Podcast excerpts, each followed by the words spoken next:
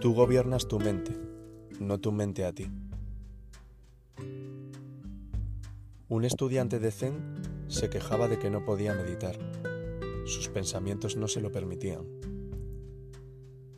Habló de esto con su maestro diciéndole, Maestro, los pensamientos y las imágenes mentales no me dejan meditar.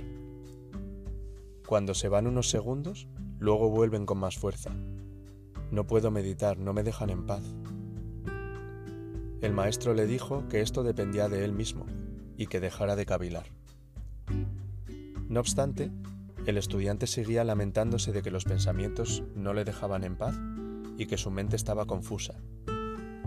Cada vez que intentaba concentrarse, todo un tren de pensamientos y reflexiones cortas, a menudo inútiles y triviales, irrumpían en su cabeza.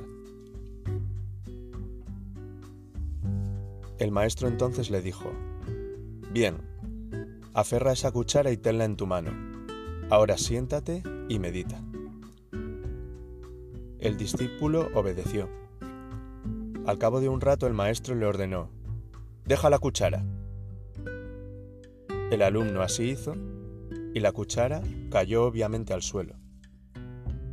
Miró a su maestro con estupor y éste le preguntó, Entonces, ahora dime, ¿quién agarraba a quién? ¿Tú a la cuchara o la cuchara a ti?